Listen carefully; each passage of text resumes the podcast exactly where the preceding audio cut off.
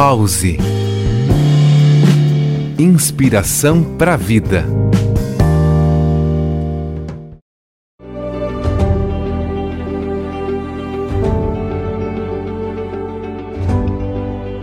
Olá, ouvintes! Uma alegria estar com vocês. Aqui é Elaine Floriano, instrutora de Mindfulness, processo de cultivo da atenção plena, especialista em psicologia positiva e bem-estar. Quero te fazer uma pergunta. Você acha que ser feliz no trabalho é importante?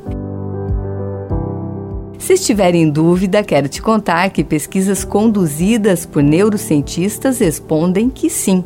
E por quê? Porque pessoas felizes são mais produtivas. Quando estamos felizes desempenhando uma tarefa, ficamos mais comprometidos. Há mais harmonia na equipe e o trabalho também flui de forma mais inteligente.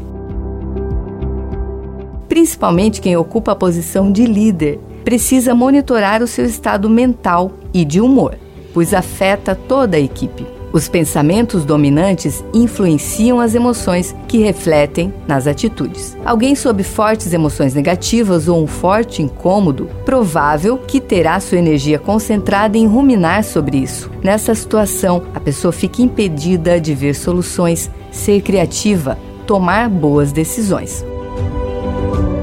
Como consequência, Surge a falta de comprometimento, que é uma resposta neurológica e psicológica natural, além de emoções negativas constantes. Mas como aumentar o comprometimento e a sensação de felicidade no trabalho?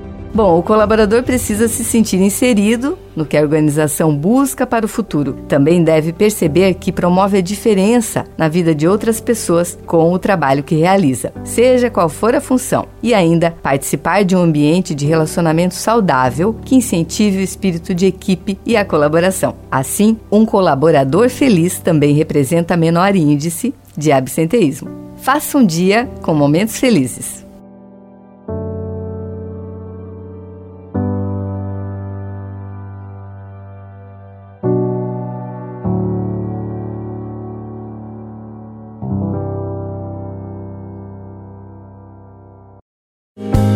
Pause.